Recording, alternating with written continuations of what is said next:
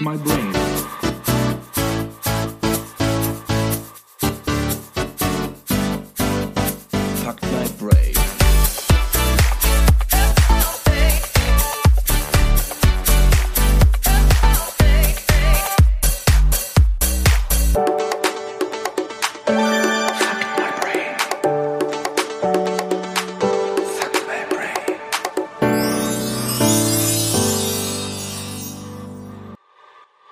Einen wunderschönen guten Tag, liebe Menschen, und herzlich willkommen zu unserem zweiten Teil unseres Double Features zum Thema Kommunikation. Double Feature? Nee, Duologie. Aha, der Herr hat's übernommen. Heute gehen wir der Frage nach Kommunikation. Wie geht das?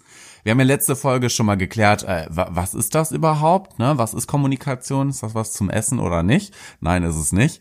Und heute gönnen wir uns mal den aktiven Teil. Und dazu möchte ich ganz herzlich meinen Co-Produzenten hier bei Fuck My Brain begrüßen, den Tobias. Ja, danke für den Applaus. Und herzlich willkommen, liebe Menschen, zur neuen Ausgabe von Fuck My Brain, eurem erfolgreichsten Podcast aus Katar diese Woche. Ich habe einen Kater. Ja, hahaha. Haha, okay, der war so schlecht. Nö, alles gut. Das passt, das passt ja in unseren Podcast. Ähm, bevor ich es vergesse, eine kurze Danksagung direkt am Anfang geht raus. Vielleicht ähm, hat der ein oder andere von euch das gesehen, auch auf Instagram, das Bild, auf das ich mich jetzt beziehe. Auf jeden Fall gehen Props raus an den Lukas, der uns sogar bei der harten Arbeit im Weinberg hört und uns davon auch ein Foto geschickt hat. Richtig cool. Work hard, play hard, hear the right podcast. So. Fucked my brain. Auf jeden Fall. Ja, ich würde sagen, wollen wir direkt anfangen?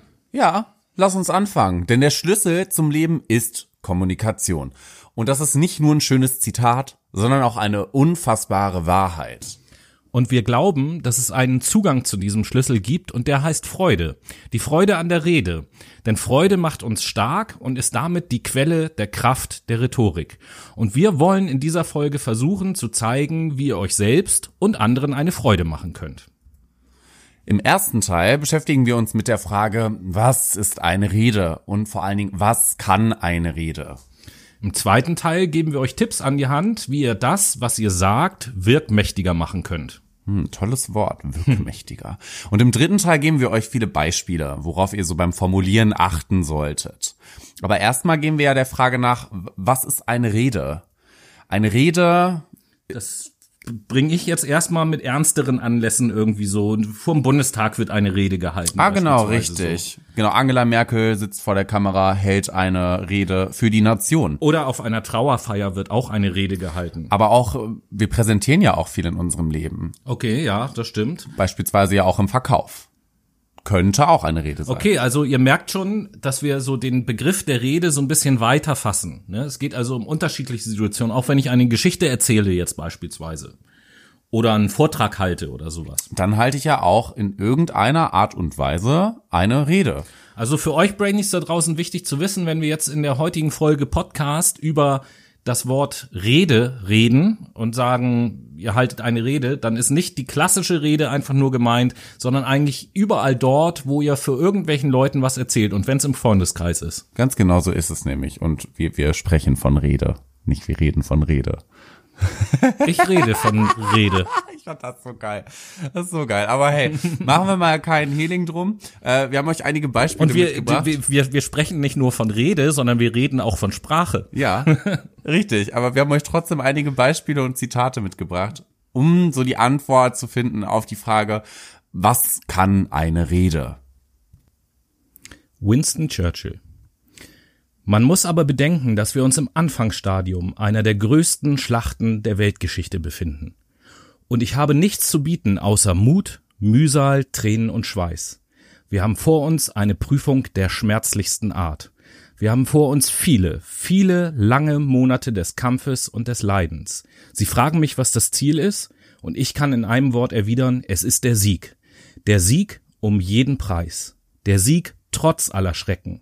Der Sieg, egal wie mühsam und hart der Weg auch immer sein mag. Denn ohne diesen Sieg gibt es kein Überleben. Eine Rede kann ein Parlament oder ein Volk auf einen Krieg vorbereiten. Eine Rede kann ein Krieg aber auch aufbereiten. Richard von Weizsäcker. Wir müssen die Vergangenheit annehmen. Schonung unserer Gefühle durch uns oder andere bringt uns nicht weiter. Wir brauchen und wir haben die Kraft, der Wahrheit, so gut es eben geht, ins Auge zu sehen, ohne Einseitigkeit, ohne Beschönigung. Eine Rede kann dafür sorgen, dass nicht vergessen wird, was nicht vergessen werden darf. Und eine Rede kann noch viel mehr. Eine Rede kann aussöhnen und Frieden stiften. Mahatma Gandhi. Das ist eine entscheidende Stunde. Gewaltlosigkeit ist eine unvergleichliche Waffe, die wirklich jedem helfen kann. Und ich möchte, dass sie sie als eine Sache der Politik annimmt. Für mich ist es ein Glaubensbekenntnis. Aber was euch betrifft, so möchte ich, dass ihr sie als eure Richtlinie akzeptiert. Als disziplinierte Soldaten müsst ihr sie voll akzeptieren und beibehalten, wenn ihr im Kampf steht. Und es geht weiter. Eine Rede kann das Zünglein an der Waage sein, wenn es darum geht, Ungerechtigkeit zu bekämpfen. Martin Luther King Es ist jetzt die Zeit, die Versprechen der Demokratie zu verwirklichen. Es ist jetzt die Zeit, unsere Nation aus den Treibsenden der rassistischen Unruhen zum festen Felsen aller Menschen zu erhöhen.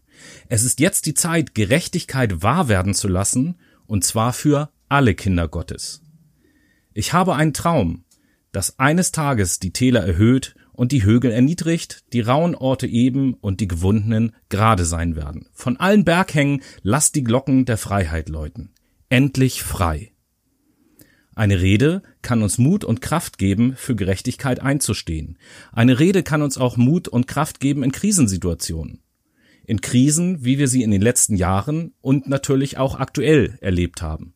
In Finanz- und Wirtschaftskrisen, aber auch in Demokratiekrisen. Und gerade heutzutage wäre es doch so wichtig zu reden. Und es ist ganz wichtig, dass wir uns eins klar machen. Barack Obama. Wir werden uns für unsere Lebensweise nicht entschuldigen. Und wir werden nicht einen Moment lang zögern, sie zu verteidigen. Wir lassen uns die falsche Wahl von Sicherheit auf der einen und unseren Idealen auf der anderen Seite nicht aufzwingen. Mögen noch unsere Urenkel sagen, dass wir, als wir geprüft wurden, uns weigerten, diese Reise enden zu lassen. Dass wir nicht gewankt haben. Dass wir nicht umgekehrt sind. Es ist jetzt die Zeit, unseren ausdauernden Geist zu bekräftigen und die bessere Geschichte zu wählen. Eine Rede kann so unfassbar viel. Eine Rede kann auch Menschen eine Stimme geben, die sonst nicht gehört werden. Astrid Lindgren Ich glaube, dass wir von Grund auf beginnen müssen. Bei den Kindern. Es sind doch die Kinder, die eines Tages über die Geschicke der Welt entscheiden werden, wenn dann noch etwas von ihr übrig geblieben ist. Es sind doch die Kinder, die über Krieg und Frieden entscheiden und darüber, wie wir leben werden.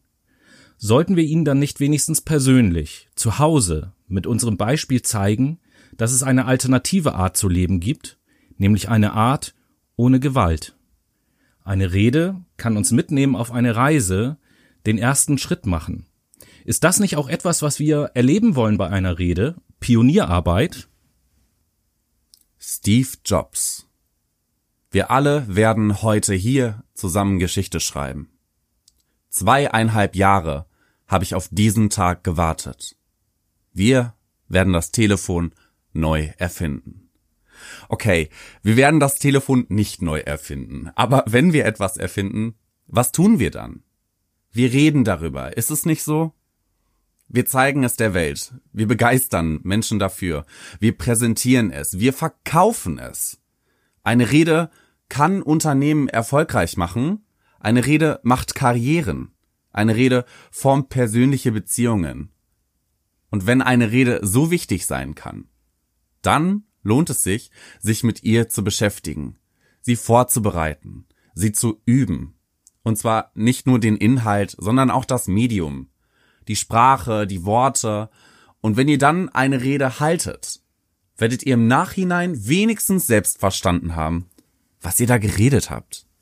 Und deshalb möchten wir mit euch ein paar Ideen teilen, von denen wir glauben, dass sie euch helfen können, eine Rede wirkmächtiger werden zu lassen. Und über diese Ideen sprechen wir nach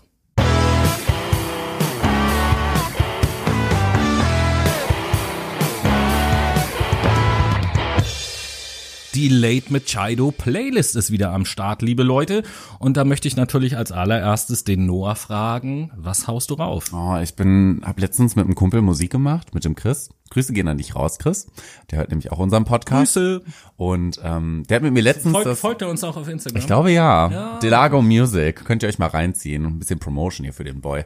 Ähm, und er hat mir den Song, ähm, ach fuck, jetzt habe ich das vergessen, von Glenn Hansard und Martha Hau mich tot aus dem Film Sing. Take this sinking boat. Ja, ich weiß, aber das hat mich dazu inspiriert, mir mehr von Glenn Hansard anzuhören und habe mir deswegen den äh, Song Time Will Be the Healer rausgepickt, weil der echt schön ist. Was hast du denn so mitgebracht? Ja, ich habe einen älteren Song und mal wieder für mich eine eher untypische Musikrichtung. Aber der Titel passte so gut zu dem Thema der Sendung, nämlich von der Band Body Count das Lied Freedom of Speech. Wie? Freedom of Speech passt ja auch perfekt. Genau.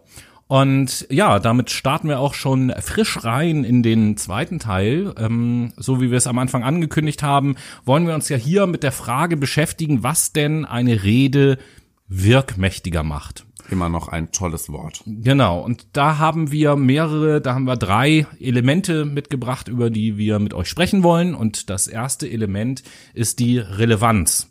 Und äh, da möchte ich als erstes mal so kurz skizzieren, was denn Relevanz überhaupt ist.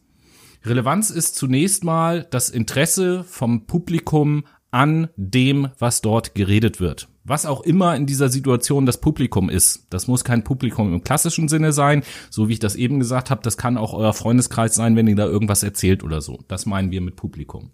Und die Voraussetzung dafür, dass das Publikum Interesse hat an dem, was gesagt wird, ist aus unserer Sicht, dass ihr als Redner auch Interesse am Publikum haben müsst.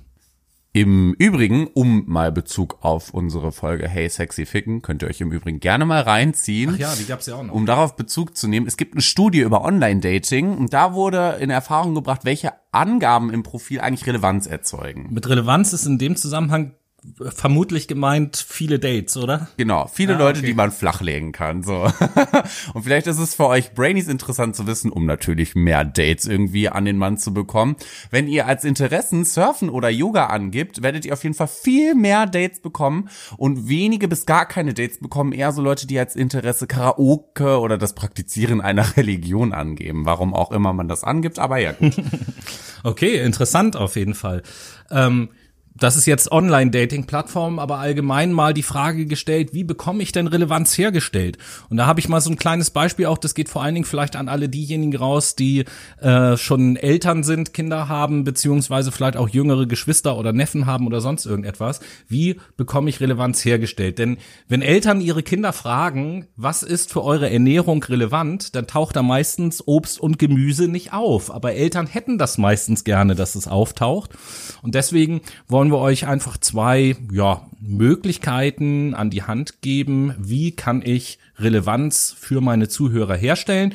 Und das geht zum einen über Metaphern und zum anderen über Geschichten. Und beginnen möchten wir mit dem Thema Metaphern. Denn eine Metapher ist ein um den Partikel wie verkürzter Vergleich. Ein bisschen schwierig gerade, aber das werdet ihr irgendwann auch verstehen, was ich damit meine. Und eine Metapher ist natürlich in der Lage, Menschen in meine Botschaft zu holen. Da gebe ich mal ein etwas größeres Beispiel, damit ihr mal so den Kontext einer ähm, Metapher euch vorstellen könnt. Und zwar gibt es in den USA einen Professor für theoretische Physik, der heißt James Kekalius. Und der hat das Problem gehabt, dass seine Hörsäle immer recht leer gewesen sind. Kein Arsch hat sich für theoretische Physik interessiert. Genau. Und da hat er sich überlegt, was kann ich tun? Und äh, hat einfach den Titel seiner Vorlesung anders benannt sozusagen, nämlich in Physik der Superhelden. Er hat auch ein Buch unter diesem Titel im Übrigen geschrieben. Und das hat dazu geführt, dass seine Hörsäle zum Zerbersten gefüllt waren. Und da hat er grundlegende physikalische Phänomene erklärt anhand von Superhelden und hat sozusagen die Studenten von dort abgeholt, wo sie sind. Ja, und der zweite Punkt, den wir behandeln wollen, neben Metaphern, ist natürlich Geschichten. Geschichten setzen immer voraus das, was so ein bisschen übrig bleibt. Und vor allen Dingen ist so die Frage, welche Geschichten behalten wir überhaupt im Laufe unseres Lebens? Also was catcht uns wirklich? Ja, da habe ich auch mal so ein kleines Beispiel aus der Werbung. Ja, Werbung oder Werbeclips, da kennst du dich natürlich auch äh, einigermaßen aus, weil das zu deinem Studium, also Marketing und Werbung ja so ein bisschen dazugehört. Genau. Werbeclips sind ja nichts anderes eigentlich als so eine Art Mikro-Stories. Ja. Kleine, kurze Geschichten. Und da ist dann ja tatsächlich die Frage, welche Dinge merken wir uns? Und da habe ich so ein kleines Beispiel. Die Älteren von euch werden sich erinnern und werden vielleicht sogar Bilder im Kopf haben, wenn ich einfach den Satz sage, sie baden gerade ihre Hände drin. Ja, also Leute, alle, alle die, die sich da jetzt an was erinnern, das ist Jahre beziehungsweise Jahrzehnte her, dass diese Werbung im Fernsehen lief. Alle die, die jetzt keine Ahnung haben, was ich meine, fuck it, ihr seid einfach zu jung. Nein, Spaß. Opel, halt Sie baden gerade Ihre Hände drin. so. Es geht, es ging dabei damals auf jeden Fall um eine Werbung für ein Geschirrspülmittel, also zum Abwaschen. So. Und was halt besonders sanft sein sollte. Und da ist dann natürlich die Frage, diesen Werbeclip oder diesen Satz aus dem Werbeclip, warum ist der bei uns vielen Menschen noch so im Kopf drin? Da wollen wir euch einfach mal fünf Dinge an die, mit an die Hand geben, äh, wie Geschichten sein sollten, damit sie bleiben, damit sie die Zeit überdauern und wir uns daran erinnern. Und der erste Punkt ist, Geschichten sollten einfach sein. Auch hierzu habe ich ein Beispiel aus der Mathematik. Und da könnt ihr jetzt gern mal mit überlegen. Satz des Pythagoras. Den kennt doch noch jeder von euch, oder? Wie ging der? Kathete plus Kathete gleich Hypothese. Es gibt keine zwei Katheten in einem Dreieck, aber egal. Aber das passt sehr gut in das Beispiel. Also a Quadrat plus b Quadrat gleich c Quadrat. Wir wissen zwar alle nicht mehr so genau, was man damit macht, aber wir kennen den Satz des Pythagoras noch. Die PQ-Formel als Gegenbeispiel. Die Oh, PQ-Formel, die war extrem wichtig zum Lösen von Gleichungen, aber die war so kompliziert, dass wir schon während der Schule die Formelsammlung brauchten. Also, einfache Dinge bleiben, komplizierte Dinge bleiben nicht. Genauso haben wir den nächsten Punkt konkret. Konkret sein. Konkrete Dinge bleiben nämlich auch, diffuse nicht. Ganz klar. Und dazu können wir auch noch direkt den nächsten Punkt verraten, nämlich die Glaubwürdigkeit. Eine Geschichte sollte glaubwürdig sein. Deswegen erzählt wahre Geschichten. Entweder die anderen passiert sind oder die eventuell euch selber passiert sind. Und das vielleicht auch so als äh, Tipp an Kollegen da draußen, die da unterwegs sind, gerade im Verkauf. Ja, wenn ich noch einmal irgendwie die Geschichte höre, dass man einem Eskimo einen Kühlschrank verkaufen soll oder so, dann drehe ich durch. Da weiß ja jeder, dass das nichts mit der Realität zu tun hat. Naja, Glaubwürdigkeit. Als äh, vierter Punkt, Geschichten sollten unerwartet sein. Unerwartete Geschichten bleiben auch. Dann behalten wir die, wenn die unerwartet sind. Beispiel Game of Thrones, Bluthochzeit. Verdammt, oder? Und eine Geschichte sollte emotional sein. Wenn uns etwas zum Lachen bringt, uns etwas ruhig macht, nachdenklich macht, genau dann erinnern wir uns an diese Geschichte. Das heißt, sie muss uns emotional bewegen. Das macht Sinn. Ja, das ist das erste Element gewesen. Wie kann ich Relevanz herstellen? Entweder über Metaphern oder über Geschichten. Das zweite Element ist die Schönheit. Damit ist die Schönheit und Ästhetik der Sprache gemeint. Und um da so eine ganz kurze unsere Definition zu geben, ästhetisch ist in unserem Sinn all das, was in irgendeiner Form unsere Sinne wirklich berührt, unsere Sinne in Bewegung bringt. Ein paar Beispiele, wie man beispielsweise, oh, doppelt gemoppelt, äh, schön formulieren kann. Das war jetzt nicht schön formuliert. Richtig. Denn meistens formulieren wir nicht schön, sondern halt eher so pragmatisch und zielorientiert. Schön wäre zum Beispiel sein oder nicht sein. Analytische Übersetzung davon ist, ich bin mir nicht sicher, ob ich Selbstmord begehen sollte. Schön wäre natürlich auch, ich habe einen Traum, dass eines Tages meine vier kleinen Kinder nicht mehr nach ihrer Hautfarbe, sondern nach ihrem Charakter beurteilt werden. Ja, die nüchterne Übersetzung davon wieder ist, hoffentlich ist die Diskriminierung der afroamerikanischen Minderheit in einer Generation Geschichte. Schön wäre auch zu sagen, Herr, es ist Zeit, der Sommer war groß. Leg Schatten auf die Sonnenuhren und auf dem Flure lass die Winde los. Analytische Übersetzung, die weiteren Aussichten, es bleibt wechselhaft. Irgendwie erreichen uns schöne Dinge etwas intensiver. Ja, Schönheit. Was oder wie, wie machten, wie mache ich jetzt eine Geschichte schön? Also zum einen natürlich durch den Klang der Stimme. Das kann man üben. Beispielsweise, wenn ihr euch äh, mit eurem Handy einfach mal öfters aufnimmt. Dann könnt ihr nämlich schauen, okay, hat sich das schön angehört oder nicht und gegebenenfalls optimieren. Aber wenn ich einen Text wunderbar performe, dann sollte ich mich natürlich auch fragen, welchen Text denn überhaupt. Also, wie sich ein Text schöner anhört, na, ich glaube, dazu werden wir euch im dritten Teil dieser Sendung ein bisschen mehr verraten. Oh ja, auf jeden Fall. Und das dritte Element und das letzte damit auch ist der richtige Rahmen. Wir sprechen hier also über Frames. Darüber haben wir auch schon mal in einer früheren Folge gesprochen. Spinn ich denn zum Beispiel? Oder es war noch eine weitere. Ja, ich glaube Wahlkampf und Wahlkampf, Ja, also haben wir auch drüber gesprochen. einer der ersten Folge. Frames lösen einen bestimmten Deutungsrahmen aus. Also ein Wort, ein einzelnes Wort löst Deutungsrahmen aus, die, und das ist jetzt wirklich interessant, unsere Wahrnehmung beeinflussen. Und das wissen natürlich auch die meisten Zuschauer, Zuhörer hier. Nicht so viele wissen, dass Frames auch unser Verhalten beeinflusst. Und auch hier äh, habe ich zwei Beispiele dazu. Und auch diese Beispiele haben wir in einem der früheren Podcasts schon mal erzählt. Ich wiederhole sie aber an dieser Stelle gerne. Zum einen ähm, gibt es da so eine Untersuchung, wo Leuten ein Film gezeigt wurde, wo ein Autounfall zu sehen ist. Und diese Gruppen oder diese Leute werden danach in Gruppen aufgeteilt und müssen einen Fragebogen beantworten. Und in diesem Fragebogen werden dieselben Fragen gestellt, die nur in Kleinigkeiten verändert sind im Detail tatsächlich nur in einem Wort. Eine Gruppe wird zum Beispiel gefragt, was schätzen Sie, wie schnell war das Auto, als es das andere Auto berührt hat? Und dann wird die Geschwindigkeit eingeschätzt. Bei der anderen Gruppe wird gefragt, was schätzen Sie, wie schnell war das Auto, als es in das andere Auto hineingerast ist? Und da wird dann auch die Geschwindigkeit geschätzt. Und ihr könnt es euch schon denken, die Geschwindigkeit der zweiten Gruppe, die durchschnittlich geschätzte, ist wesentlich höher als in der ersten Gruppe, obwohl die dasselbe Video gesehen haben. Hier wurde also durch das äh, Wort berührt, beziehungsweise durch das Wort gerast eben halt geframed, was die Geschwindigkeit angeht. Und das zweite Beispiel, äh, in irgendeiner Uni hat da mal ein Versuch stattgefunden, da mussten Leute auch einen Fragebogen beantworten und während der Beantwortung des Fragebogens wurde die eine Gruppe der Leute geframed mit dem Wort Schildkröte und die andere mit dem Wort Panther. Und als dann dieser Fragebogen fertig ausgefüllt war, sind die Leute zum Fahrstuhl gegangen. Der Gang zum Fahrstuhl war mit Sensoren gespickt, mit Kameras, Lichtschranken und man hat die Geschwindigkeit gemessen, mit, mit der die Leute zum Fahrstuhl gehen. Und die Gruppe der Leute, die mit Schildkröte geframed wurde, geht signifikant langsamer zum Fahrstuhl als die Gruppe der Leute, die mit Panther geframed Alter, wurde. das ist doch irre. Und das bedeutet doch so viel. Also, wie nenne ich ein Buch, ein Vortrag, ein Podcast, eine Podcast-Folge? Im Übrigen, wir haben auch schon Titel verwendet, die einen bestimmten Deutungsrahmen auslösen sollten. Ja, definitiv. Und auch gesellschaftspolitisch ist das relevant. Ist ja auch so ein Thema, was wir manchmal aus, äh, aufgreifen. Ernsthaft jetzt. Nehmen wir mal das Wort Phobie.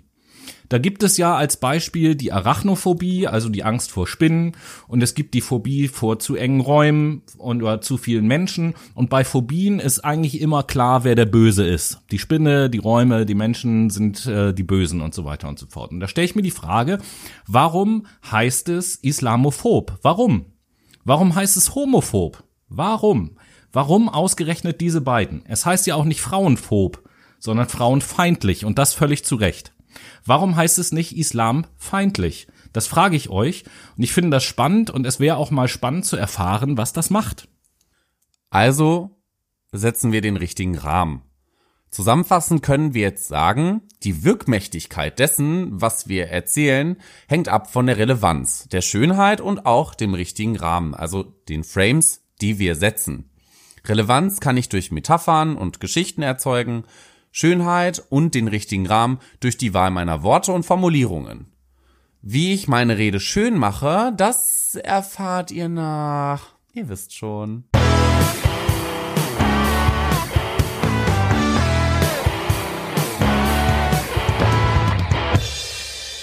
Der Late Chido Playlist. Ch- ch- ch- ch- ch- ch- Genau. Playlist. Yeah. Ja, denn äh, die übliche Frage wieder an dich als erstes, Noah. Äh, Welches Geschenk hast du für die Ohren unserer Brainies? Also, ich setze auf die Late Machado Playlist, die ihr im Übrigen auch verlinkt in unserer Instagram Story und in unserer Biografie findet. Ähm, das Lied Oceans von Seafred. Und du?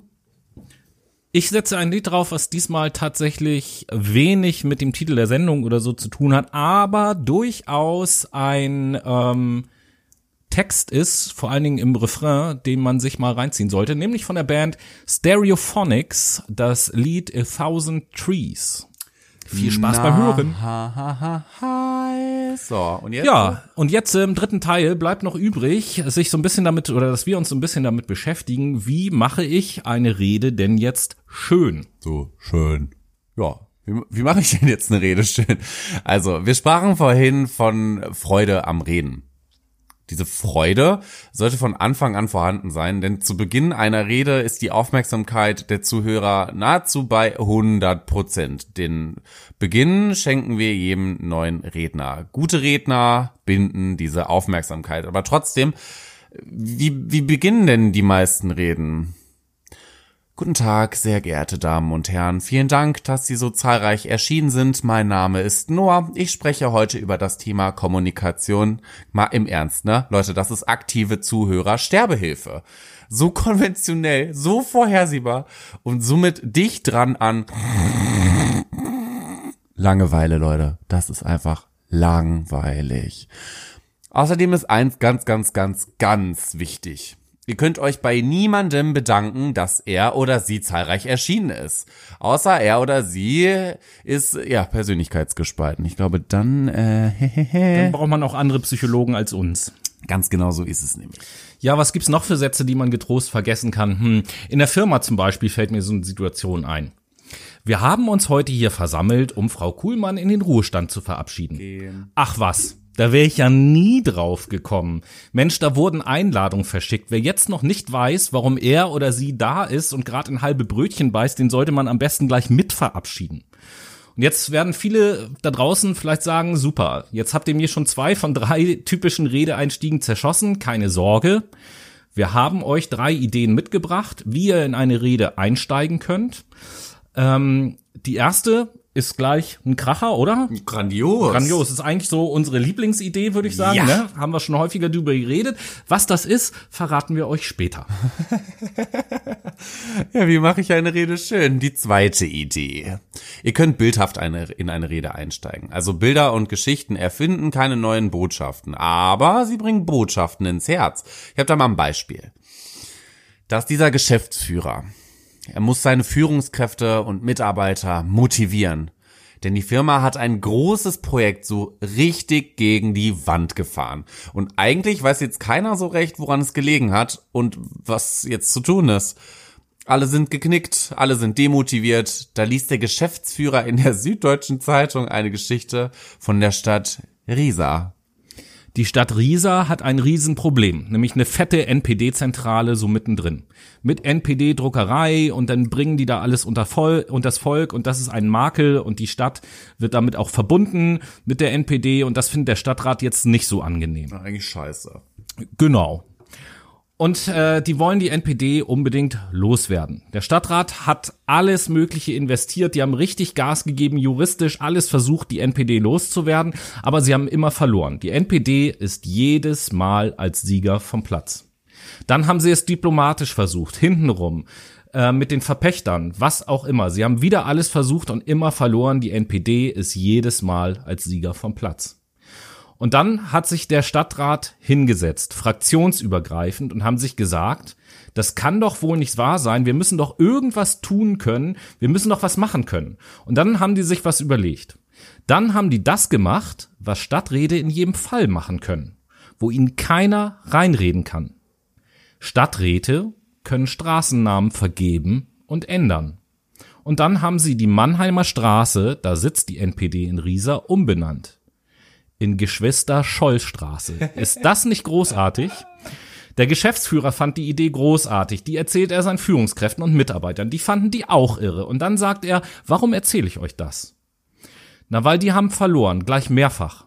Und dann haben die sich hingesetzt und sich was überlegt. Und genau das machen wir jetzt auch. Wir setzen uns hin und überlegen uns was. Und dann hast du plötzlich den Spirit dieser Stadt Riesa in deinem Raum und kannst ihn nutzen für deine Botschaft. Geschichtenleute da draußen haben eine ungeheure Kraft, weil sie sofort in, ins Unbewusste gehen. Kindern erzählen wir Geschichten, damit sie einschlafen, Erwachsenen, damit sie aufwachen. Und die dritte Möglichkeit ist ein Zitat. Das ist in, das ist so der Rettungsfallschirm eines jeden Redners. Also du findest zum Beispiel zu jedem Thema ein schönes Zitat. Wenn manchmal im Abstraktionsniveau, ja, auch wenn es da nach oben geht. Ne, gerade wenn es da nach oben geht. Äh, zum Beispiel, wir schaffen das. Das ist kein Spruch von Angela Merkel, eigentlich kommt das von Bob dem Baumeister. Wenn du ein Zitat nimmst und an den Beginn einer Rede setzt, bitte, mach's nicht typisch deutsch. Was macht der typisch deutsche Redner? Er moderiert es an. Je größer der Bildungsgrad, desto schlimmer wird das. Oh ja. Dann stehen die da und sagen auf einmal Sätze wie, hm, wie Augustinus 325 nach Christus auf dem Weg nach Galizien zu seinem Heeresführer Quintilian zu sagen wusste, oh Gott, Alter, da sind die ersten Köpfe auf die Tische aufgeschlagen, bevor überhaupt das Zitat kommt. Überhaupt werden Deutsche so komisch, wenn sie zitieren. Dann, dann sagen die Sätze wie, wie Heinrich Kleist einst zu sagen pflegte. Da denke ich dann immer, will der jetzt auch so klingen wie Heinrich Kleist Ja. oder warum redet der so komisch? Einst. Was ist das überhaupt für ein Wort? Da klingelt das Telefon, da sind die 50er Jahre dran, die wollen ihr Wort zurück. Niemand spricht so. Nein, auf gar keinen Fall. Macht mal einen Flurtest, wenn ihr was zu sagen habt. Auf dem Flur trefft ihr einen Freund und tragt ihm vor, was ihr zu sagen habt. Und wenn du fertig bist, stell dir die Frage, fänd der mich jetzt komisch? Und wenn du Sätze rausklopfst wie, wie Heinrich Kleist einst zu sagen pflegte, ey, ganz im Ernst, dann findet er dich komisch. Und dann schraubt da noch mal ein bisschen nach. Das sind die drei Möglichkeiten. Haben wir Fragen bisher? Ja, ich hätte eine Frage. Was war denn, was ist denn die erste Möglichkeit? Ach, äh, haben wir doch gar nicht gesagt, oder? Ja, das ist das Informationsdefizit, das lieben wir im Übrigen und das bindet Aufmerksamkeit. Das macht uns nämlich unzufrieden und Unzufriedenheit hält natürlich unsere Aufmerksamkeit. Ihr Brainies da draußen, schaut ihr ab und zu TV-Serien? Die arbeiten nämlich damit, von Folge zu Folge und von Staffel zu Staffel. Wer Serien liebt, der kennt das. Die letzte Folge einer Staffel, was macht man? Da kackt man euch noch mal so ein richtiges Informationsdefizit hin, eins, wo du dann sagst, das kann doch jetzt nicht euer Ernst sein. Ob das Lindenstraße ist, äh, Berlin 0815, Köln 4711 oder wie diese ganze Scheiße alles so heißt, am Ende passiert immer irgendetwas und du siehst nur nicht was. Du siehst nur ein Gesicht, das sieht, was passiert. Und dieses Gesicht schaut erschrocken. So erschrocken man eben schauen kann, wenn man die Schauspielschule abgebrochen hat. Also, Informationsdefizite halten uns in Aufmerksamkeit und rhetorisch ist das relativ einfach. Du musst ja nur sowas sagen wie, heute werden Sie erfahren. Und dann sagst du was Spannendes. Das geht. Damit haben wir in der heutigen Folge auch schon ein paar Mal gearbeitet. Ist euch das eigentlich aufgefallen? Und nun noch einige Tipps zum besser formulieren. Zum Beispiel, ich würde immer das Wort froh mit dem Wort heiter vorziehen. Denn Vokal schlägt Diphthong. Oder Dem Wort heiter, ne? Nicht mit dem Wort heiter vorziehen. dem Wort heiter. Vielen Dank fürs Korrigieren. ja, wir sind in Im so einer Übrigen- sprachlich fixierten Sendung, da muss ich dann Im, einfach. Im Übrigen, wie konntest du gerade eben das Wort TV-Serie nehmen? Wer sagt das denn heutzutage noch? Ach so, äh, heißt das Televisionsserie? Nein, man sagt Serie. Punkt. So. ja, Moment mal, es macht doch einen Unterschied, ob eine Serie im TV läuft oder auf Netflix zum Beispiel. Ja, finde ich jetzt nicht so. Also ist für mich eine Serie. Aber ey, wir Ja, schweifen ab. Was, Nein, was wäre bitte mit den Umsatzzahlen bei Netflix, wenn so Serien wie hier Berlin Tag und Nacht und Köln dachte bla, wenn das 0815. ja, ich war keine Ahnung, wie das immer so ist mir jetzt eben noch mal eingefallen mit Tag und Nacht. Wenn das auf Netflix laufen würde, das guckt sich doch keiner an. So, aber jetzt Ja. zurück zum besser formulieren. Bitte, gesprochene Sprache nicht mit dem gesprochen, äh, geschriebenen, ah, mit der gespri ah, Wortkotze. Fang noch mal an, bitte. Gesprochene Sprache nicht mit geschriebener Sprache verwechseln. Ein Klassiker. Denn wenn wir schön klingen wollen, dann, Leute, bitte den verbalen Stil dem Nominalen vorziehen. Jetzt stellt euch mal vor, früher hätte man gesagt, nach Ankunft und Besichtigung der Verhältnisse war mir die Erringung des Sieges möglich. Ey, Leute, das hätte kein Schwein überliefert. Zum Glück hat Cäsar gesagt, ich kam, ich sah, ich siegte. So ist es recht bekannt geworden. Oder indirekte Rede. So spricht doch niemand. Unser Präsident stand heute Morgen hier und sagte, dass es so nicht weitergehen könne. Das ist indirekte Rede. Da müsst ihr den Konjunktiv 1 verwenden. Wenn der Konjunktiv 1 mit dem Indikativ verwechselt werden kann, müsst ihr den Konjunktiv 2 verwenden. Ihr wisst, wovon ich spreche. Äh, nein, aber ja, viel schöner, bla bla bla bla bla, Doppelpunkt und direkt weiter. Und insgesamt können wir alle Kommas auch fragen, ob sie nicht vielleicht lieber Punkte sein möchten. Und bitte, bitte, bitte, liebe Leute, benutzt rhetorische Figuren. In der Schule haben wir den Spaß daran so ein kleines bisschen verloren. Im Deutschunterricht mussten wir die in irgendwelchen Texten suchen und finden und bestimmen und dann lagen wir falsch und haben eine schlechte Note bekommen und haben irgendwie die Freude daran verloren. Aber wir können es, immer noch. Ein Beispiel für rhetorische Figuren sind umgekehrte Sätze. Und da haben wir euch auch mal ein paar Beispiele mitgebracht. Churchill, der hat mal einen ganz guten gebracht, der lautet, der Pessimist erkennt in jeder Gelegenheit die Gefahr der Optimist in jeder Gefahr die Gelegenheit. Oder Jesse James. Jesse James sagte, ich wurde in den Slums geboren, aber die Slums nicht in mir. Und äh, als drittes Beispiel, John F. Kennedy hat noch, wie ich finde, einen sehr, sehr guten gebracht, der auch in der heutigen Zeit seine Aktualität, finde ich, nicht verloren hat. Der lautet wie folgt. Die Menschheit muss dem Krieg ein Ende bereiten. Ansonsten wird der Krieg der Menschheit ein Ende bereiten. Das sind umgekehrte Sätze und das geht, wenn man es nur will. Ja, und dann gibt es da noch so Wortgruppen, mit denen man vorsichtig umgehen sollte. Das so vielleicht als nächsten Tipp, was die Schönheit der Sprache angeht. Wir reden jetzt über Wortgruppen, genauer über Anglizismen. Eine Riesenseuche meiner Meinung nach. Auch wenn ich mich nicht da hundertprozentig von frei machen kann. Aber es gibt da durchaus auch noch schlimmere Leute. Wir beide, also Noah und ich, sind da noch relativ entspannt. Naja, ne, ich nicht mehr so, aber okay. Naja, Ich, ich nutze es sehr gerne, Anglizismen sind. Ja, geil. aber ich, also ich habe dich auch schon erlebt, dass du dich lustig machst über Leute, die es so ein bisschen übertreiben. Ja, true. So. Ähm, ja, in unseren Augen gibt es so drei Arten von Anglizismen. Zwei finden wir eigentlich beide noch ganz okay. Bei dem dritten wäre zumindest ich skeptisch und Noah vielleicht in Teilen, sagen wir es mal so. Also Kategorie eins. Es gibt da Worte, die gibt es überhaupt nicht und die entsprechen auch nicht oder die kommen nicht aus dem Deutschen. Marketing zum Beispiel. Also nutzen wir Marketing. Kein Problem. Ne? Also sozusagen, es gibt da überhaupt gar keine deutsche Entsprechung, wolltest Nein, du damit sagen. Ne? gibt es nicht. Klar. Ja, dann gibt es die Kategorie 2. Es gibt nämlich so Anglizismen, die haben noch mal ja so eine bisschen andere Nuance als die deutsche Entsprechung. Ich egal wie viel ich mir Mühe gebe, ich kann zum Beispiel zu Flipchart nicht, keine Ahnung, Umblätterdings oder so sagen und das dadurch ersetzen. Und jemand, der mir was von seinem Klapprechner erzählt, den kann ich auch nicht so richtig ernst nehmen, wenn ich ehrlich bin. Und dann habe ich zum Beispiel festgestellt, dass es auch gar nicht so leicht ist, bei einigen Menschen, mit denen über die Themen Einstellung und Haltung zu reden. Aber wirft man das Wort Mindset in den Raum, da bekommen auf einmal alle spitze Ohren. Und wenn dem so ist, dann nutze ich das eben halt letzten Endes auch im Sinne der Relevanz. Ihr erinnert euch an das Thema vorhin, dass etwas relevant sein muss. So, und jetzt kommt noch die ganz skeptische dritte Kategorie. Und da bekomme ich teilweise echt ein bisschen Ohrenkrebs. Ne? Die deutsche Sprache ist um das Fünffache vielfältiger als die englische. Also natürlich gibt es deutsche Entsprechungen, bitte. Aber man muss sich zum Beispiel nicht committen. Niemand muss mich in den Loop nehmen. Leute, das challenged mich null, ernsthaft. Was ist denn da los? Zweite Wortgruppe, und mit der steh, stehen wir eigentlich so richtig auf Kriegsfuß.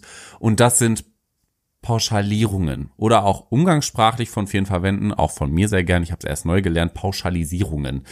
Die bringen Unklarheit in die Welt und sie ersticken jede Debatte im Keim und das nervt mich und zwar so gewaltig. Dazu habe ich äh, ein Beispiel. Es gibt ja Menschen, die beschweren sich über die irrsinnigen Gehälter von manchen Top-Managern. Achtet mal darauf, wie wir das nennen. Da sagen wir Neiddebatte. Ja, und dann beschäftigst du dich nicht mehr damit, denn wer will denn neidvoll sein? Das ist eine Todsünde. Dass das möglicherweise auch eine Gerechtigkeitsdebatte sein könnte, da kommen wir ja überhaupt gar nicht mehr hin. Und in den wirklich delikaten Diskursen machen wir das und dann, ja, entsteht nichts mehr. Dann haben wir auf der einen Seite nur noch Wutbürger und Nazis und auf der anderen Seite nur noch Gutmenschen und links, grün, Versiffte, was auch immer das sein mag. Und in der Mitte ist nichts.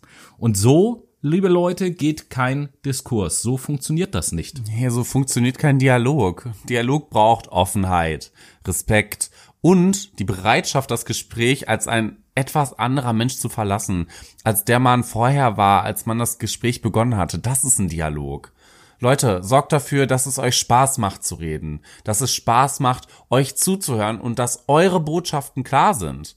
Klarheit ist wichtig und verwechselt bitte Klarheit nicht mit Klartext, das sind zwei unterschiedliche Dinge. Auch hier gibt's ein gutes Beispiel, um die beiden unterschiedlichen Dinge zu erklären. Trump ist so ein schönes Beispiel dafür. Trump zum Beispiel ist ein Klartexter. Ja, das ist er. Der drückt sich klar aus, der hat keinen Stress mit Nebensatzkonstruktion oder sonst irgendwas. Das läuft bei ihm. Aber so richtig klar ist das nicht, da werdet ihr uns zustimmen. Ja, und äh, zum Abschluss unserer inhaltlichen Teile, bevor wir noch zu einigen Ankündigungen kommen, möchten wir euch noch eine uralte buddhistische Weisheit mit auf den Weg geben. Eine wirklich uralte buddhistische Weisheit. Diese buddhistische Weisheit besagt, unsere Tage zu zählen lehre uns, auf dass wir ein weises Herz gewinnen. Eine wirklich uralte buddhistische Weisheit. Also eigentlich ist es ein Bibelpsalm, aber wenn ich sage buddhistisch, hört ihr besser zu. Stichwort Frames und so weiter und so fort.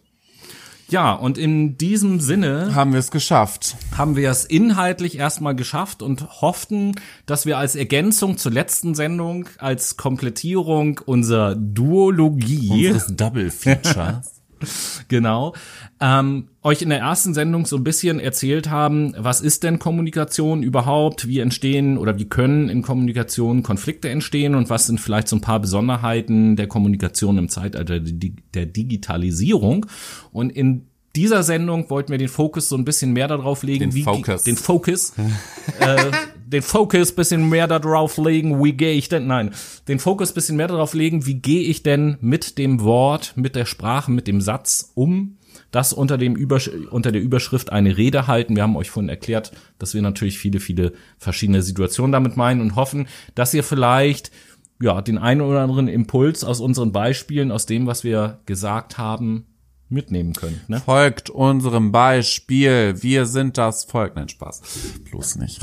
Wir sind das Volk war doch äh, letzte Woche oder so. Ja, ne? ich glaube, nee, vorletzte Woche. vorletzte Woche. Aber wie dem auch sei, liebe Leute, ähm, kleines Announcement. Oh ja, oh Fakt, ja, oh My ja. Brain wird bald ein Jahr alt. Richtig. Im Und Oktober, liebe Leute, Ganz ist es soweit. genau. Und ähm, wir werden euch natürlich äh, zeitgemäß und auch rechtzeitig darauf hinweisen via Instagram und haben da so eine kleine Idee. Wir wollen nämlich eine Geburtstagssendung machen und wir haben jetzt eigentlich nicht so Bock, unsere Geburtstagssendung zu gestalten. Ne? Zu einem Geburtstag lädt man auch immer Gäste ein und dementsprechend möchten wir euch einladen, mit uns zusammen diesen Tag oder besser gesagt diese Sendung zu verbringen. Wir wünschen uns nämlich von euch als Geburtstagsgeschenk, dass ihr uns Themeninhalte schickt. Das machen wir folgendermaßen. Wir werden in den kommenden Tagen und Wochen auf Instagram immer mal wieder Umfragen machen und fragen, hey Leute, worauf habt ihr denn Bock? Über welche kleinen Mikrothemen, Mikrotopics wollen wir sprechen? Und die werden wir dann innerhalb unserer Stunde, die wir immer nutzen für unseren Podcast, einbringen und beantworten oder behandeln. Ja, und das können kleine Themen sein, können aber ruhig auch große Themen sein. Ähm, sprechen wir dann auch drüber. Oder das können auch, ihr könnt uns auch Fragen zuschicken, die ihr vielleicht irgendwie direkt an uns habt oder so. Die werden wir dann halt auch beantworten. Wir hoffen, möglichst viel zu bekommen und sammeln das Ganze dann und werden das alles in der Geburtstagssendung sozusagen unterbringen. Diese Geburtstagssendung, so viel sei auf jeden Fall schon mal gespoilert, wird am 26. Oktober erscheinen. Und ähm, ja, das wird einerseits ein Podcast sein, andererseits, wir haben euch ja im Sommer gefragt, äh, wir werden auch zu unserem Geburtstag wieder eine Live-Sendung machen, so wie wir das vor der Sommerpause auch schon mal gemacht haben. Und wir werden dann eure Inhalte so ein bisschen auf die reguläre Podcast-Sendung und auf die Live-Sendung verteilen, damit wir auch noch ein bisschen Futter für die Live-Sendung haben. Und alle, die dann live dabei sind, können natürlich während der Sendung auch ihre Fragen und Themen noch schicken. Das ist das eine. Das andere, wir haben noch einen anderen Anschlag auf euch vor, der mit unserem einjährigen Geburtstag zu tun hat. Und zwar streicht euch bitte schon mal ganz fett im Kalender den 24. Oktober an. Und auch da werden wir auf Instagram ähm, mal fragen, wer von euch Bock hat, und das ist jetzt tatsächlich ernst gemeint, wer von euch Bock hat, am 24. Oktober mit uns beiden hier in Hamburg was trinken zu gehen. Ganz persönlich, ein Meet and Greet Fuck my brain, nee, fuck, fuck my, nee. Doch, so heißen wir. Greet my brain, irgendwie sowas. Greet my brain. Greet my brain. Genau. ähm, Meet my brain. Meet My Brain. Genau, also da werden wir auf Insta so eine Ja-Nein-Abfrage einfach machen und jeder, der dort Ja anklickt, dem werden wir dann eine Nachricht schreiben und die Details klären, was das angeht, von wegen auch wo und wann. Alles natürlich immer, das muss man ja sagen, vorbehaltlich irgendwelcher Corona-Regelungen, die es dann äh, so geben wird. Da haben wir natürlich keinen Einfluss drauf. Aber solange das zulässig ist und wer dann Lust hat, ähm, mit dem würden wir uns auf jeden Fall freuen, einen zu trinken und mal so ein bisschen unsere Brainies kennenzulernen, gerade vielleicht die, die wir noch nicht so kennen. Ganz genau so ist es. Also bleibt gerne mit uns im regen Austausch. Wir versuchen es mit euch, ihr versucht es mit uns und dann kriegen wir das schon zusammen auf die Beine gestellt. Und da freuen wir uns beide auch tierisch drauf. Das auf jeden Fall. Ja, und ich glaube, damit sind wir dann jetzt auch am Ende der Sendung angekommen. Ne? Ja, Tobias hat jetzt nochmal zum Abschluss wie immer sein wundervolles Zitat, das er gerne vorträgt. Also Contenance. Ja, und da wir in dieser Sendung schon viel mit Zitaten gearbeitet haben, ist es dieses Mal ganz, ganz kurz.